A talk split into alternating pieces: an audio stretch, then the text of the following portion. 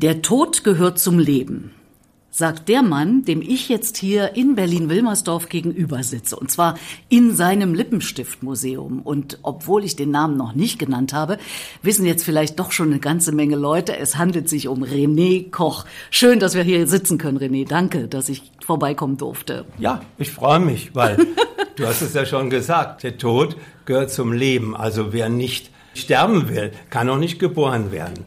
Und das ist so meine Devise und das sage ich immer, wenn jetzt zum Beispiel, guck mal, die ganzen Blätter, die draußen jetzt fallen und schon gefallen sind, sagen würden, nee, wir wollen nicht fallen. Wir wollen uns noch festkrallen an dem Baum. Nee, dann hätten wir nie Frühling. Das ist ein Kommen und Gehen und so glaube ich, ist es auch für uns Menschen. Und das ist das Ziel, letztlich das Ziel des Lebens. Guck mal, jeder, der einen Marathon beginnt, loszulaufen, will ja durchs Ziel, durchs Brandenburger Tor. Ja, jeder. Und da wird ja keiner unterwegs sagen, nee, ich mach schlapp, also ich bleibe jetzt hier am Roseneck äh, sitzen. Nein, alle wollen durchs Ziel. Ja. Und so ähnlich ist es auch mit dem Tod. Aber davor ist ja ein sehr erfülltes Leben im Falle von René Koch. Das, das kann man nicht anders sagen, oder? Guck mal, Petra, Udo Walz, mit dem war ich ja nun 55 Jahre ganz eng befreundet. Und seine Devise war, und die führe ich jetzt weiter. Das Leben ist keine Generalprobe. Alles, was wir jetzt nicht machen, können wir nicht mehr machen. Lebe jetzt, im Heute und im Moment und so ist es. Und so ist es. Und du lebst ja auch in allem, was äh, hier so um dich herum ist. Also hier sind Originalroben äh, von Hildegard Knef, ja. von Marika Röck, ja. Und du hast ganz, ganz viele sehr prominente Leute als Visagist äh, ja. vor dir gehabt. Du hast mit ihnen gearbeitet. Du hattest ein enges Verhältnis zu sehr vielen Stars, ja. stimmt's? Ja, auch mit Hilde. Mit Hilde war ich ja nun 30 Jahre, also mit Hildegard Knef, hm. die übrigens am 1. Februar ihren 20. Todestag hat. Also jetzt. 2022, 2022. genau. Haben wir eine große Ausstellung, nochmal eine Hommage ich habe 50 Briefe von Hildegard Knef und ungefähr hunderte von Fotos und von allem Möglichen. Und du hast es ja eben erwähnt, dass wir im Lippenstiftmuseum sind. Sie hat 1952 nach dem Film Die Sünderin, also wo sie ja nackt war, den Volkslippenstift beworben, mhm. den berühmten VL. Und dann hat sie mir das gegeben und da habe ich gedacht, Mensch Gott, ne, den hebe ich jetzt auf. Und dann habe ich angefangen, Lippenstifte zu sammeln. Sie hat mich, wenn man so will, eigentlich inspiriert ah, für das Ganze. Der Wahnsinn. Ja. Also der Raum, die Räume ja. sind voll, voller Dokumente, voller Bilder. Und der Volkslippenstift ist hier auch in der Vitrine. Ja, der berühmte VL. Der berühmte die Männer VL. hatten damals ihren VW, also die Bildzeitung und schrieb, die Männer haben ihren VW. Jetzt kriegen die Frauen ihren VL. Aber mit der Sünde hast du es ja auch, ja, ne? Wenn ich hier auf ja, äh, das Buch. Aber die Sünde gehört zum Leben. Ja, offenbar. Also äh, du hast es auch aufgeschrieben. Du hast nämlich 2016 beim Sieben Siebenhaar Verlag äh, abgeschminkt rausgebracht und die Unterzeilen lauten Mein Leben, meine Sünden und meine Zeit. Ja. Es ist eigentlich ein Zeitdokument, das Buch. Und wenn wir jetzt von Leben sprechen, Peter, dann kann ich nur sagen, 1945, als meine Mutter mit mir schwanger war, war Krieg. Und sie wollte mich eigentlich nicht. Deshalb heißt das erste Kapitel in dem Buch, ja, du beschreibst es auch. Ja. Mein Bruder war zwei mein Vater war im Krieg, ihr Bruder ist gefallen und meine Mutter war schon wieder schwanger. Die Männer kamen ja auf Fronturlaub und dann waren sie natürlich liebeshungrig und dann ist meine Mutter wieder schwanger geworden. Es war immer Weihnachten. Also mein Bruder und ich sind immer im Herbst auf die Welt gekommen. Mhm. So im März, April hat sie es gemerkt und da war ja gerade die Endkriegszeit in Mannheim, wo wir lebten, es war, wurde bombardiert ohne Ende. Es war schlimm. Und sie rannte nun jede Nacht mit dem kleinen Bruder, der noch im Bettchen lag, zwei Jahre, weinte, Fliegeralarm, raus das Kind aus dem Bettchen, rannte los in den Luftschutzkeller. Mit mir war sie schwanger, und ist sie zweimal die Treppe runtergefallen in Luftschutzkeller mit mir. Und da hat sie nachher immer gesagt, na ja, vielleicht bist du deshalb schwul geworden. Ich bin ja ein paar Mal mit dir die Treppe runtergefallen. Da habe gesagt, nee, Mama, das hat damit, glaube ich, gar nichts zu tun. Ich wäre auch ohne das so geworden, wie es ist. Und sie ging dann zu einer Engelmacherin. Das war eine Frau, die war mal Hebamme früher und die wusste, wie das alles geht. Und den Tag hat sie sich zurechtgemacht, fuhr da mit der Straßenbahn hin, schweißgebadet und kam dort an und hat kehrt gemacht und ist wieder nach Hause gefahren. Und somit bin ich überhaupt dann im September auf die Welt gekommen. Sie hat gesagt, nein, tot nicht. Das Kind, ich krieg's schon durch irgendwie. Und das waren die starken Frauen, wenn man mhm. mal so will. Und sie hat mich dann im September geboren und somit bin ich auf die Welt gekommen. Genau, und jetzt im stolzen Alter von 76 und ja. Also optisch, man glaubt es nicht. Ja. Wir haben schon gerade kurz vorher ein bisschen geredet und dann hast du gesagt, Mensch, ich könnte mich ja auch zur Ruhe setzen. Aber was soll ich denn da den ganzen Tag machen? Na, das ist ja, glaube ich, der Fehler, den viele machen. Warum soll ich jetzt mich zur Ruhe setzen? Ich habe noch so viel zu sagen. Mhm. Ich habe so viel weiterzugeben ein junger Visagist, eine Kosmetikerin. Ich mache meine Seminare für Blinde, Sehbehinderte, für Menschen mit Hautanomalien, schweren Verbrennungen und Hauterkrankungen. Dafür bin ich da. Und es könnte ja ein junger Visagist, der jetzt 30 ist, gar nicht, er hat ja die Erfahrung nicht. Und es wäre doch schade, wenn ich jetzt stumm wäre und würde das alles mit ins Grab nehmen. Nein, das mache ich nicht. Das finde ich sehr gut, dass du das nicht machst. Und weißt du, was ich noch Tolles gelesen habe? Happy Aging statt Anti-Aging. Ja, also du ja jetzt auch. Wir kennen uns ewig. Ja. Wir sind Happy Ager. Also Absolut. ich bin ein Happy Ager. Und deshalb kann ich auch nicht verstehen, wenn Leute immer so sagen, ach, ich werde alt. Und nein, von Hermann Hesse gibt es ein wunderschönes Buch. Das heißt, mit der Reife wird man jünger. Vorausgesetzt, man altert nicht. Also man reift. Und deshalb denke ich, wir alle brauchen keine Angst vom Alter zu haben. Nur, man spielt jetzt eine andere Position. Wir können mit dem Alter sein.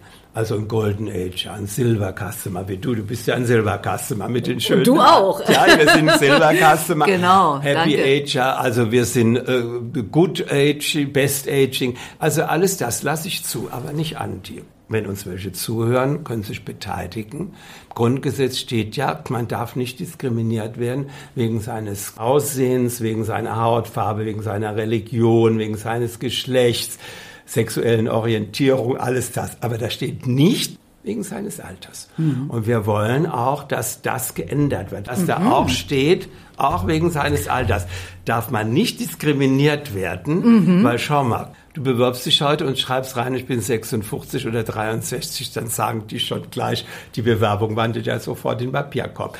Das ist doch gemein.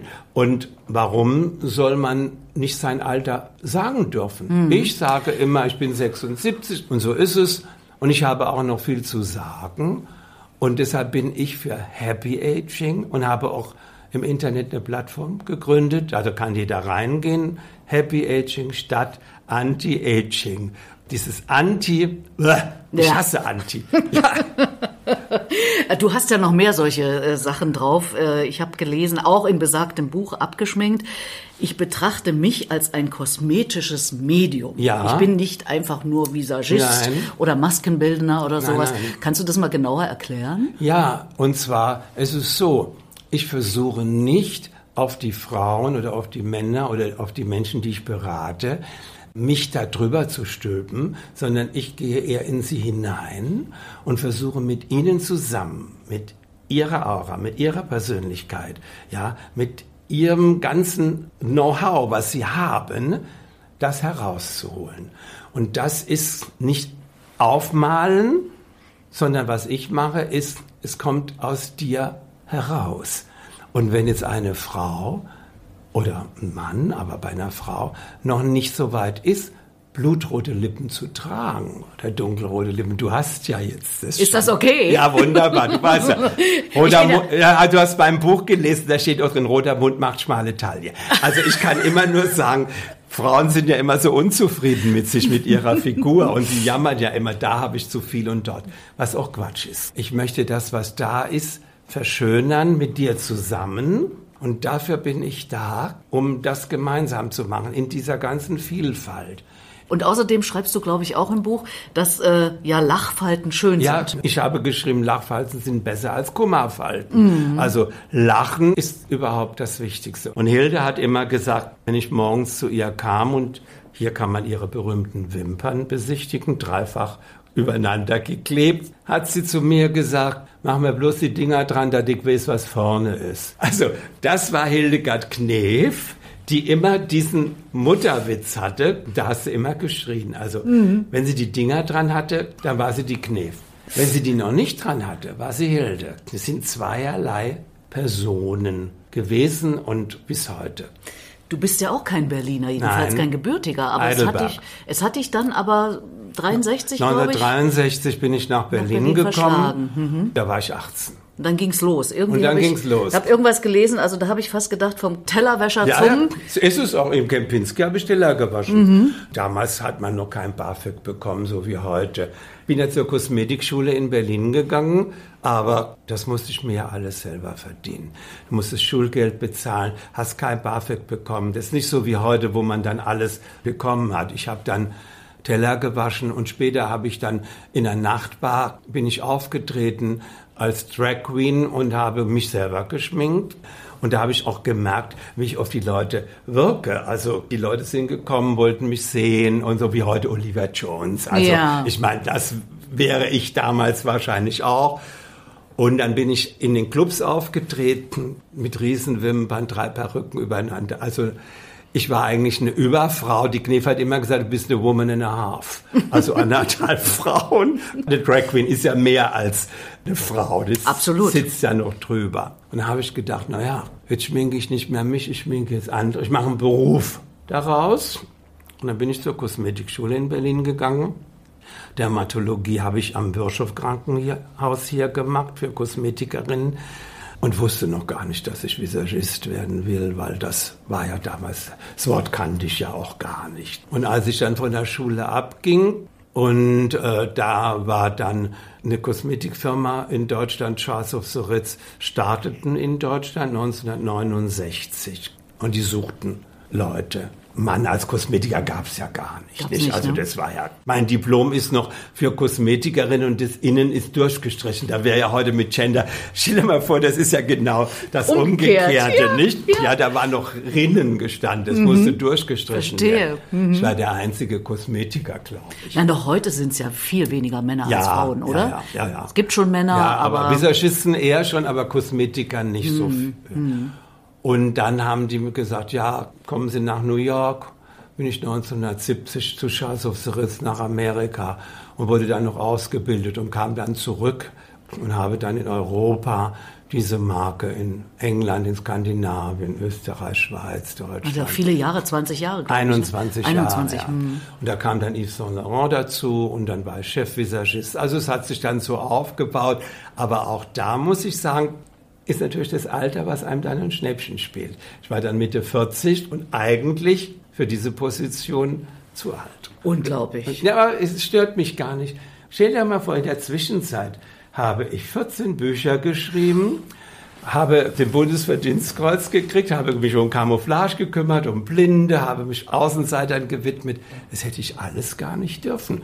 Und da habe ich dann nachher gedacht, ach, wahrscheinlich war es ganz gut. Nach 21 Jahren wurde mein Vertrag nicht mehr verlängert. Das können die uns zuhören sicherlich jetzt einige dabei, die auch sagen, mir ging es ähnlich. Das kann ich mir auch gut vorstellen, ja. Und deshalb war es für mich gar nicht schlimm im Nachhinein. Es war sogar gut für mich. Ich habe dann eben mich selber entdeckt und habe gedacht, ja. Du hast dann dein Ding gemacht. Mein Ding sagen, gemacht. Oder? Und eins muss ich auch sagen, Petra, was ich heute Yves Saint Laurent und Charles Ossutz immer noch verdanke, kriegt eine Betriebsrente. Also ich erinnere mich Viel jeden oder? Monat, wenn mein Konto auszukommt, an die Zeit, 21 Jahre, an die Betriebsrente. Also ohne Arg. Ja. Kannst du auch an die dann sozusagen ja, jetzt wunderbar. denken? Ja, und du machst ja etwas, was wir noch gar nicht erwähnt haben. Du bist nämlich Botschafter der Deutschen Gesellschaft äh, für Humanes ja. Sterben. Und äh, letztlich bin ich auch durch die mhm. auf die mhm. Idee gekommen, Mensch, René Koch, ja. ja. natürlich. Wir kennen uns lange vom Sender Freies Berlin. Ich war damals dort Journalistin. Wir haben öfter miteinander ja. gesprochen. Warum machst du das? Warum kümmerst du dich darum oder warum engagierst du dich dafür? Ja, mein Vater hatte Parkinson. Er durfte damals gar nicht sterben. Man hat ihn an alle möglichen Geräte angeschlossen. Er hat sich die Schläuche rausgerissen und da habe ich das alles mitbekommen. Und da habe ich gedacht, nee, das möchte ich nicht. Mein Vater der konnte nie da, oder schwer damit leben, dass ich schwul geworden bin. Er kam natürlich aus einer anderen Zeit, seine Eltern aus der Kaiserzeit, er im Nationalsozialismus groß geworden und dann plötzlich war so ein Sohn, der war schwul. Mein Bruder war Fußballer, das war natürlich viel besser für ihn, nicht? Somit habe ich dann das immer erlebt, wie er da im Krankenhaus liegt. Ich bin immer dahin gegangen. Und meine Mutter hat jedes Mal gesagt, geh doch mal mit dem Ohr daran, Papa will dir doch was sagen. Aber die Sprache eines schwer Parkinson kranken Menschen ist ja sehr verdreht und ich war so verbissen noch und so konnte nicht verzeihen und ich bin wieder abgereist und ich habe gesagt, Mutti, ich kann es nicht. Ich komme beim nächsten Mal. Dann habe ich beim nächsten Mal wieder das nicht und dann war er natürlich verstorben. Und dann bin ich zur Beerdigung und hat meine Mutter mir nach der Beerdigung einen kleinen Zettel in die Hand gegeben, verknüllt und da war auf kraxeliger Schrift draufgestanden, vergib deinem alten Vater, der so viele Fehler gemacht hat.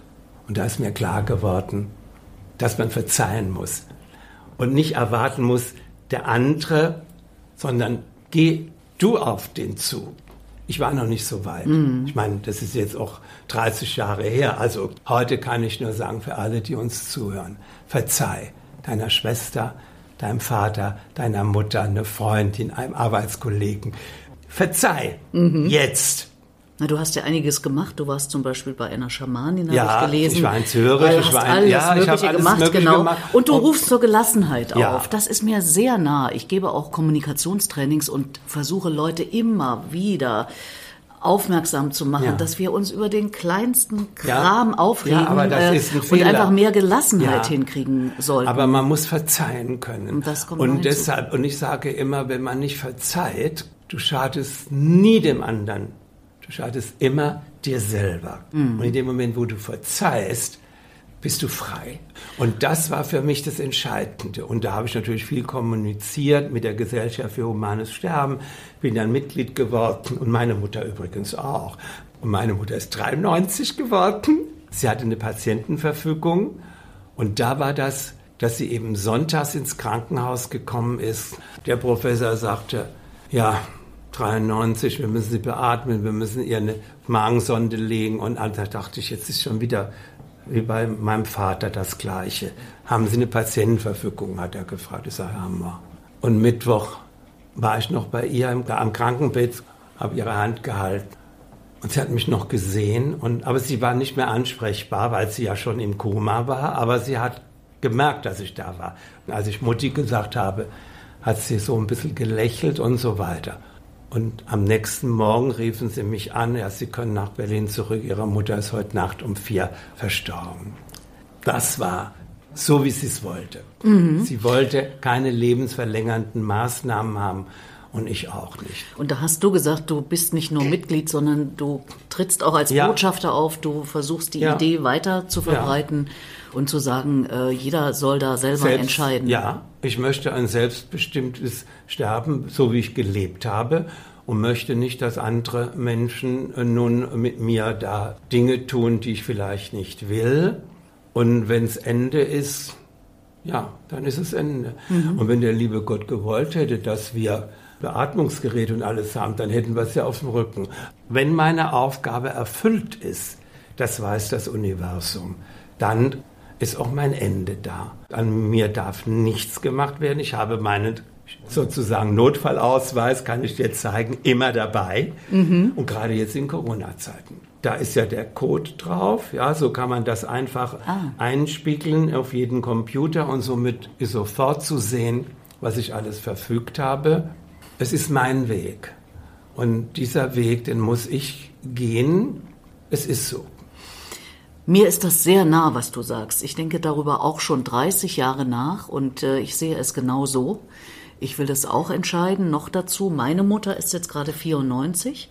Mein Vater ist dieses Jahr mit 92 gestorben und äh, das jetzt miterlebend, sage ich, ich möchte in dem Alter und dem Zustand eben nicht mehr leben. Und deswegen bin ich absolut für dieses selbstbestimmte, wie du ja sagst, ganz tolle Formulierung. Ich lebe selbstbestimmt, also möchte ich auch selbstbestimmt sterben. Ja, keine lebensverlängernden Maßnahmen. Also dieses, dass ich künstlich am Leben erhalten werde, nein.